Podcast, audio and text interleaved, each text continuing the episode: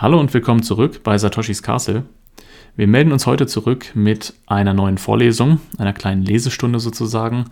Und zwar wollen wir heute zusammen mit euch lesen das Kapitel Inflation aus dem Buch Geldsozialismus von Roland Bader. Das Buch ist 2010 erschienen, dass ihr das schon mal ein bisschen einordnen könnt.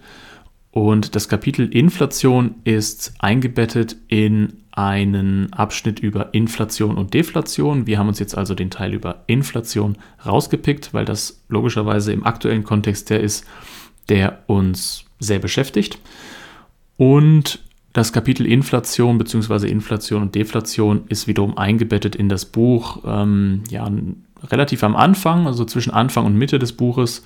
Also vorher kommen noch so ein paar einleitendere Kapitel und im Folgenden danach kommen dann noch einige weitere Kapitel, die die gesamte Argumentationskette von Roland Bader dann eben ähm, ja, weiter ausführen.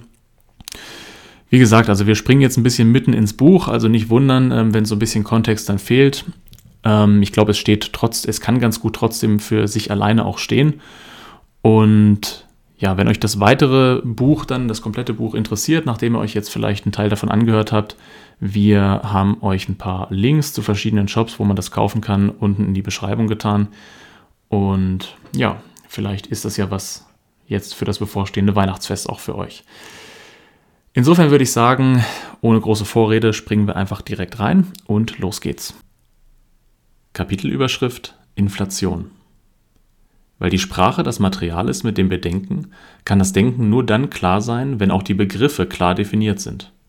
Deshalb sei hier die Definition der Inflation wiederholt, wie sie die alten Ökonomen benutzt haben. Inflation nennt man die Vermehrung der Geldmenge in Klammern (Inflatio gleich Aufblähung).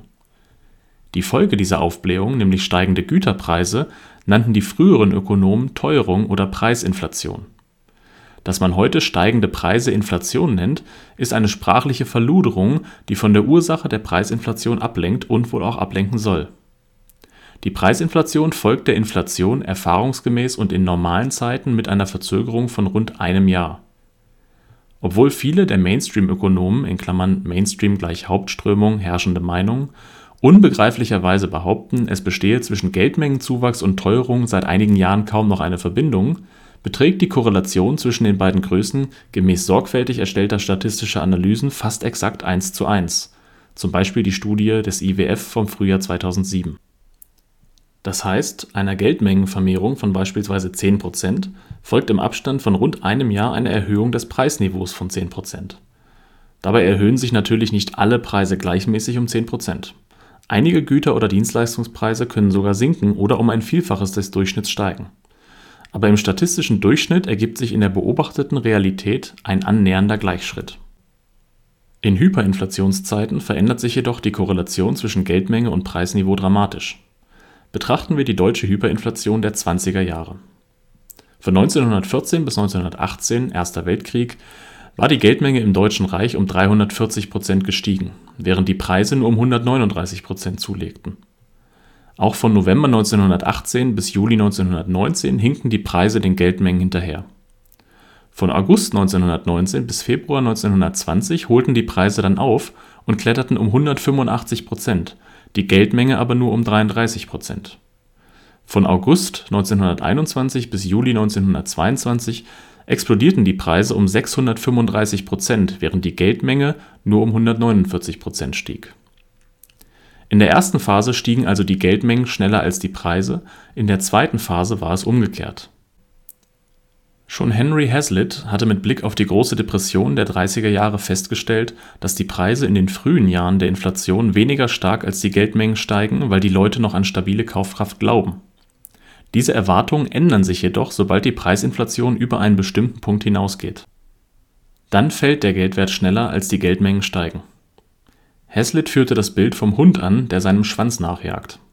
Und das ist der Weg in die Hyperinflation. Der Grund, weshalb die meisten heutigen Ökonomen auf die wirre Idee kommen, es gebe keinen Zusammenhang mehr zwischen Geldmengenaufblähung und Teuerung, ist wohl bei dem Phänomen zu suchen, dass die chinesischen Exporte und ganz generell die Globalisierung in den letzten 16 Jahren für starken Preisdruck gesorgt haben. Die Geldfluten ergossen sich statt in die Gütermärkte in die Märkte für Vermögensgüter und führten dort zur sogenannten Asset Inflation Beides, die versteckte Preisinflation auf der Güterseite, also das Nichtsinken der Preise, obwohl sie scharf hätten fallen müssen, als auch die offene Preisinflation bei den Vermögenswerten, ist offenbar den Mainstream-Ökonomen nicht aufgefallen.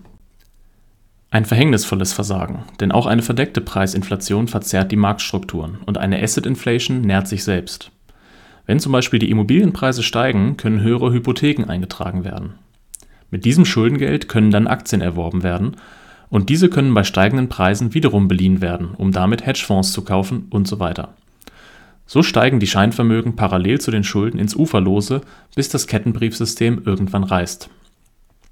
Auch derzeit wird die grassierende Preisinflation nicht erkannt. Weil Inflation oft fälschlicherweise als steigende Preise definiert wird und weil die meisten Güterpreise aktuell nicht oder nicht merklich steigen, wird auf Ruhe an der Teuerungsfront geschlossen.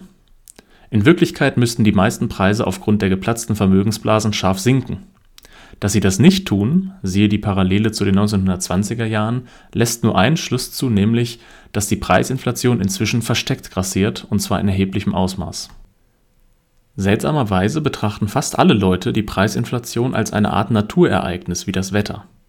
Kaum jemand weiß oder glaubt, dass sie gemacht und gewollt ist. Auch wird ihr Ausmaß, mit Ausnahme von Hyperinflationszeiten, fast immer unterschätzt.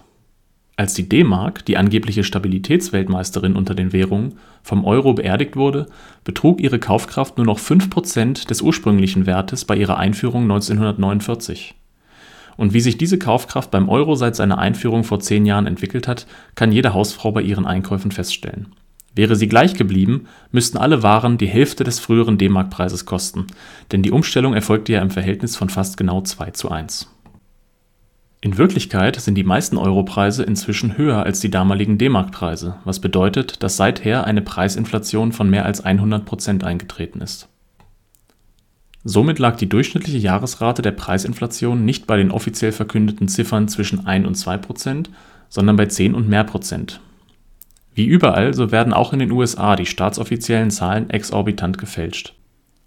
Allein schon, wenn man die offiziellen Berechnungsmethoden der Vor-Clinton-Ära anwenden würde, käme man für die Zeit von 2001 bis 2009 zu Indizes für die Preisinflation, die um 2 bis 4 Prozentpunkte über den jetzt ermittelten liegen an der grandiosen Ignoranz des Publikums haben auch die Medien ihren Anteil.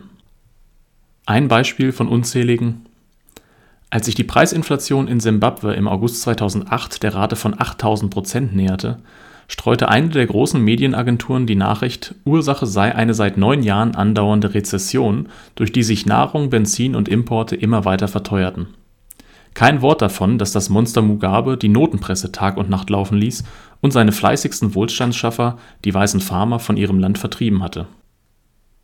Bei den anderen Papierwährungen schritt die Entwertung meistens noch schneller voran. In den USA zum Beispiel lag die Kaufkraft des Dollars von 1976 nur fünf Jahre später, also 1981, gerade noch bei 63 Cent und der entwertete Dollar von 1990 war Mitte 2006, also kaum 16 Jahre später, wiederum nur noch 64 Cent wert. Der Dollar von 1913, bei der Gründung der Federal Reserve, hat heute nur noch eine armselige Kaufkraft von 4 Cent. Und das, obwohl viele Preise dramatisch gesunken sind. In den letzten zehn Jahren haben sich beispielsweise Telefondienste, Computer und deren Software um 40 bis 65 Prozent verbilligt der aufmerksame Beobachter kann feststellen, dass da, wo der freie Markt wirken konnte, viele Preise gesunken sind, während sie in jenen Sektoren massiv gestiegen sind, in denen der Staat am meisten eingreift, zum Beispiel in den massiv regulierten Systemen Medical Care und Bildung. Man vergleiche das einmal mit der Kaufkraftentwicklung des Goldgeldes in Großbritannien. Dort waren die Verbraucherpreise zu Beginn des Zweiten Weltkriegs niedriger als 139 Jahre vorher im Jahr 1800. Und zwischen 1210 und 1940 also 730 Jahre lang, waren sie mit durchschnittlichen Jahresraten von weniger als 0,4 Prozent gestiegen. Trotz zwischenzeitlichem Kriegwüten und Welteroberungsabenteuern der Herrschenden garantierten eben die relativ freien Märkte diese Stabilität, weil das Geldangebot stabil blieb, was beim Goldgeld gewährleistet war. In den letzten 100 Jahren hätten die Güterpreise eigentlich rapide sinken müssen, weil das Produktivitätswachstum der westlichen Länder seit der industriellen Revolution gewaltig war Sogar die wenigen Statistiker, die sich um unverfälschte Zahlen bemühen, liegen also mit ihren Berechnungen der Preisinflation der letzten 50 bis 100 Jahre weit neben der Realität, weil sie das potenzielle Sinken der Preise bei einem Regime echten Geldes ausblenden. Preisinflation kann nämlich auch dann herrschen, wenn die Güterpreise gleich bleiben oder sogar sinken. Dann nämlich, wenn die Preise ohne planwirtschaftliche Geldmengenvermehrung gesunken oder stärker gesunken wären. In den Preisniveaustatistiken wird das potenzielle Sinken der Preise ausgeblendet. Um aber den wahren Gesamteffekt der expansionistischen Geldpolitik auf die Preise abzuschätzen, müssen wir auch dieses potenzielle Sinken mit ins Kalkül ziehen, das eingetreten wäre, wenn es die zentralplanerische Geldpolitik nicht gegeben hätte. Der Gesamteffekt der Geldpolitik auf das Preisniveau setzt sich zusammen aus dem Anstieg des Preisniveaus aufgrund der Geldvermehrung plus dem potenziellen Sinken des Preisniveaus, das ohne expansive Geldpolitik eingetreten wäre. Der Ökonomieprofessor Mark Brandley schätzt, dass der Konsumpreisindex der USA, der 2005 bei 195,3 stand, nur 5,8 angezeigt hätte, wenn das Geldangebot seit 1959 unverändert geblieben wäre ein Hamburger hätte dann im Jahr 2005 statt 4 Dollar nur 12 Cent gekostet und ein 20.000-Dollar-Auto nur 600 Dollar. Wohlstand und Reichtum bestehen eben nicht aus Bergen von Geld, sonst wäre jeder bettelarme Einwohner von Simbabwe mit seinen Milliarden- und Billionenscheinen ein reicher Mann, sondern aus dem, was man sich mit dem Geld kaufen kann. Also aus den Gütermengen, die mit dem aus Ersparnissen erstellten Kapitalstock eines Landes erzeugt worden sind, im Verhältnis zum vorhandenen Geld in Klammern Kaufkraft. Deshalb lautet auch die korrekte Definition der Inflation: Inflation ist der Anstieg des Angebots an Geld und Kredit relativ zum verfügbaren Angebot an Gütern und Diensten. Der Anstieg der Güterpreise ist nur die Folge eben dieses Umstandes. Seit Generationen überlebt penetrant die Kostendrucktheorie der Inflation, eine Chimäre. Diese Theorie wurde schon um 1870 widerlegt. Die Ökonomen Menger, Walras und Jevons kamen unabhängig voneinander zu dem Ergebnis Preisinflation ist immer von der Nachfrage induziert, speziell von der Geldnachfrage und keinesfalls von steigenden Kosten der Produzenten, es sei denn, die Kostensteigerungen seien selber wiederum inflationsgetrieben.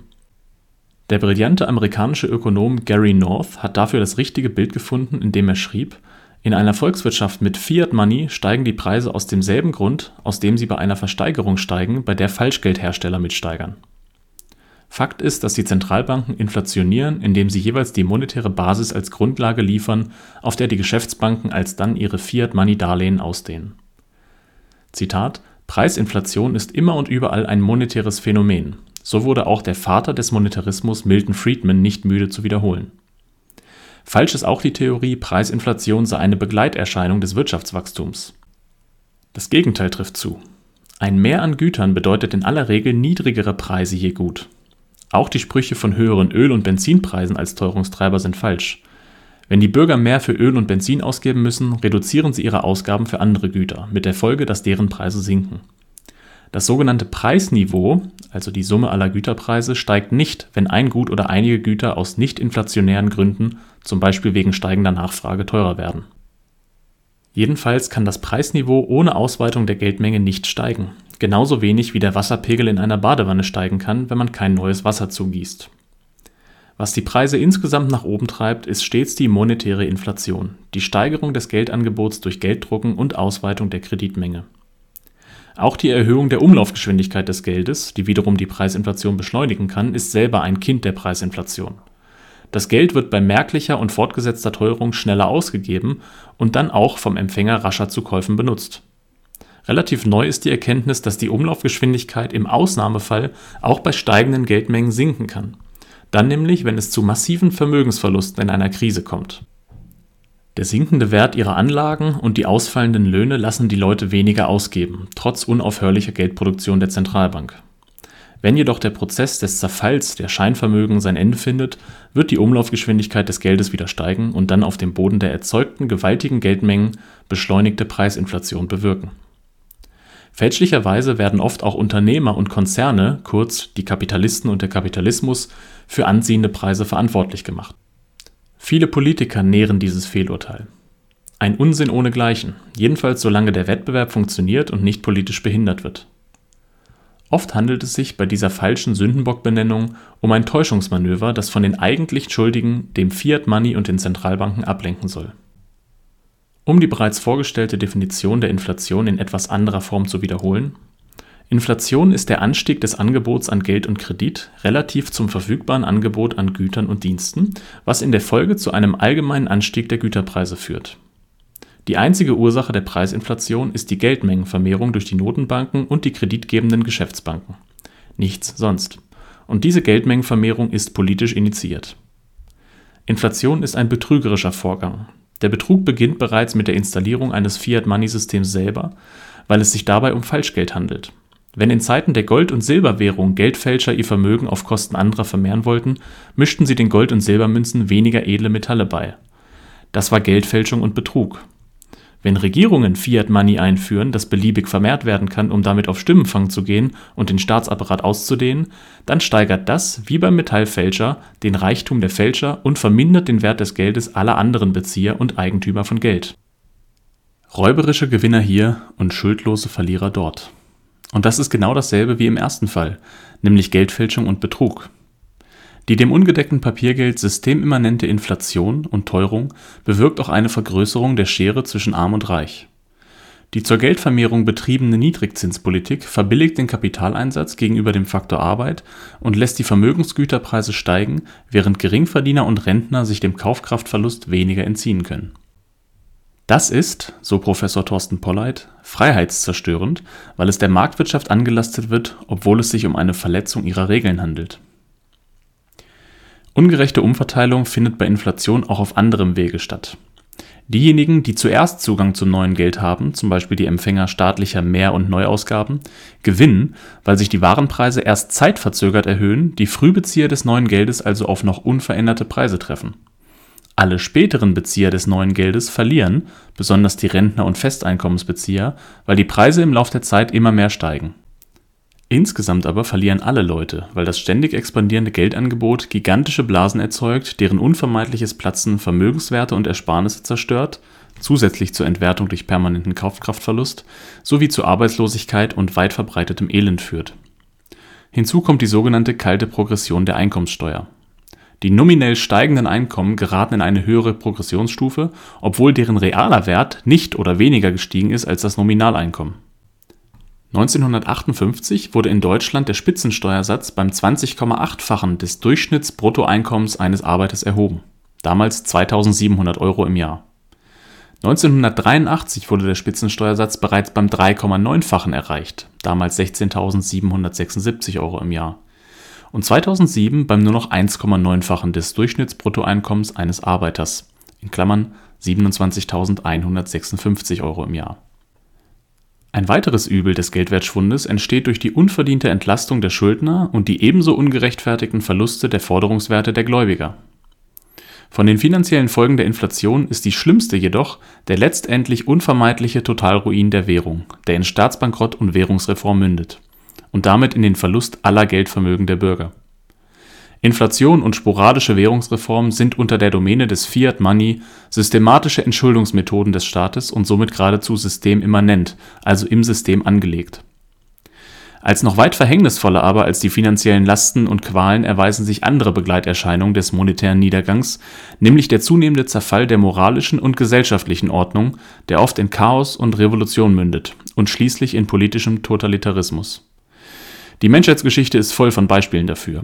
Schon beim Untergang des Römischen Reiches spielten die wechselseitig miteinander verbundenen Phänomene Militarisierung, Inflation und Überbesteuerung die Hauptrolle. Man lese dazu Edward Gibbon Decline and Fall of the Roman Empire.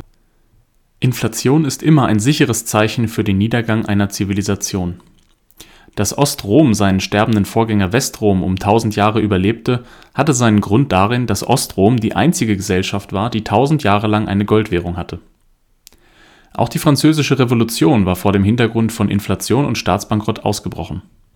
Nur weil der König pleite war, rief er die Generalstände ein, deren Ballhausschwur die Revolution einleitete.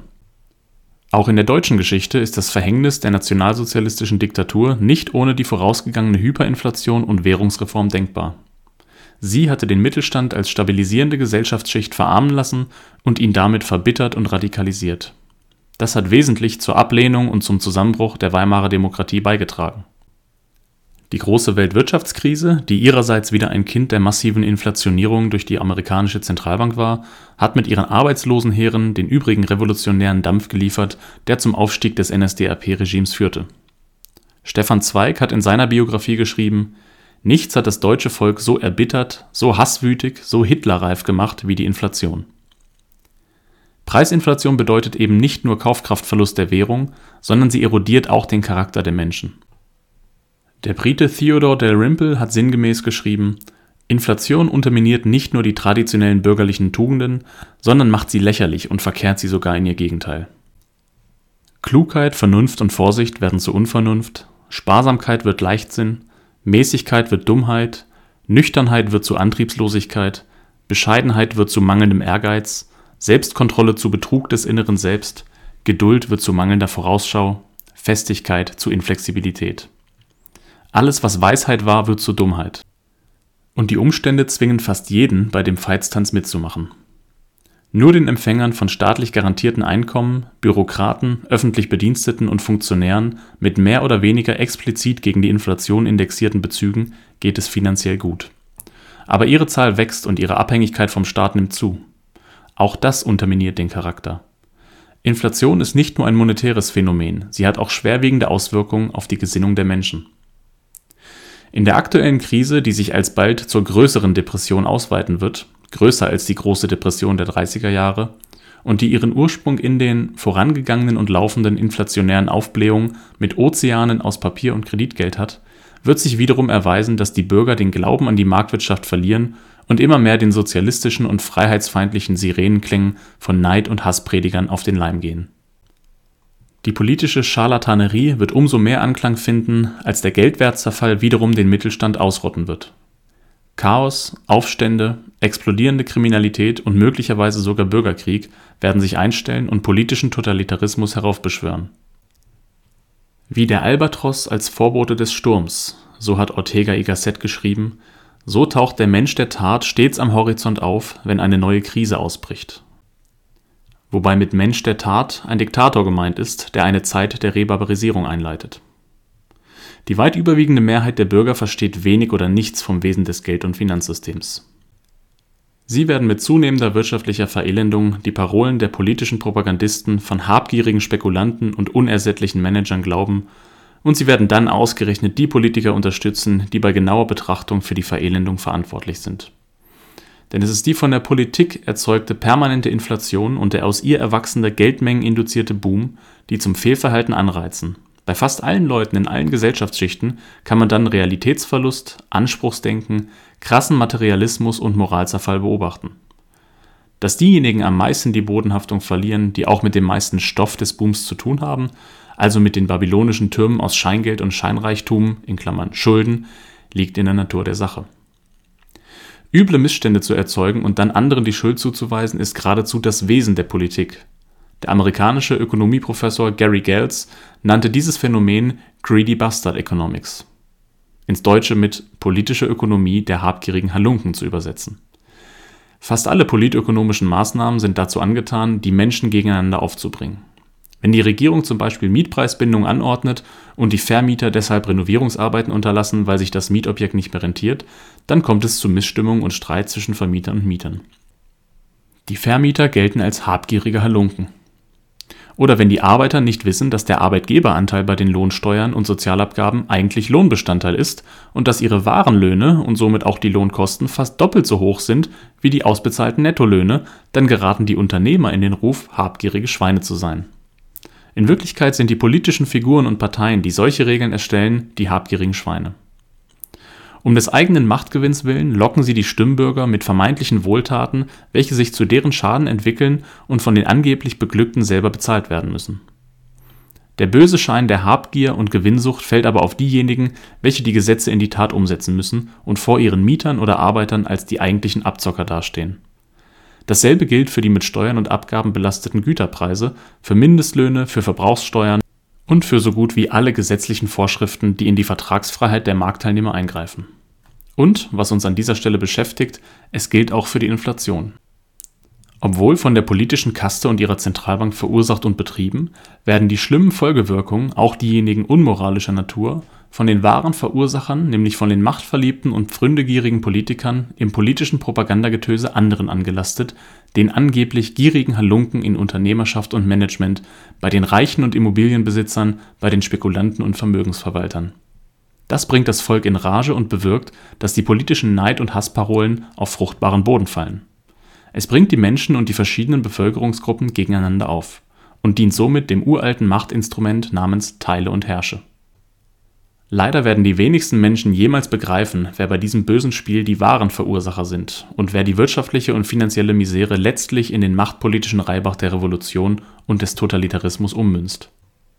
Obwohl der berühmteste aller Ökonomen, John Maynard Keynes oder Lord Keynes, den betrügerischen und gefährlichen Charakter der Inflation genau kannte beruht einer der Pfeiler seiner Lehren darauf, diesen Betrugsmechanismus auch betrügerisch einzusetzen. Weil in einer schweren Krise eigentlich die Löhne sinken müssten, so Keynes, die Gewerkschaften aber ein solches Sinken verhindern würden, müsse man Inflation erzeugen. Denn bei anhaltender Teuerung würden die Löhne nicht rasch genug mitziehen, das heißt, dass zwar die Nominallöhne nicht sinken, sehr wohl aber die Reallöhne, also die Kaufkraft des Lohnes, und somit auch die echten Lohnkosten der Unternehmen und das trage zur Wiedergesundung der Wirtschaft bei, indem es eine größere Arbeitslosigkeit verhindere. Der französische Ökonom Jacques Rueff hat schon früh die verheerenden Wirkungen des Keynesian Betrugssystems erkannt, die Löhne still und heimlich über Inflation zu senken, um vermeintlich die Arbeitslosigkeit zu bekämpfen. Er nannte diese Vorgehensweise Lohnsenkung ohne Tränen. Das Märchen von der beschäftigungsfreundlichen Wirkung einer moderaten Inflation fand später als sogenannte Phillips-Kurve Eingang in den Kanon der Mainstream-Ökonomik. Der Nobelpreisträger Friedrich August von Hayek hat diese gefährliche und falsche Theorie 1972 mit seiner Schrift A Tiger by the Tail: The Keynesian Legacy of Inflation schlüssig widerlegt. Aber erst in den Folgejahren, als entgegen der Keynesian Lehre Inflation und Arbeitslosigkeit zugleich auftraten, die sogenannte Stagflation, kamen einigen Ökonomen Zweifel an der Theorie.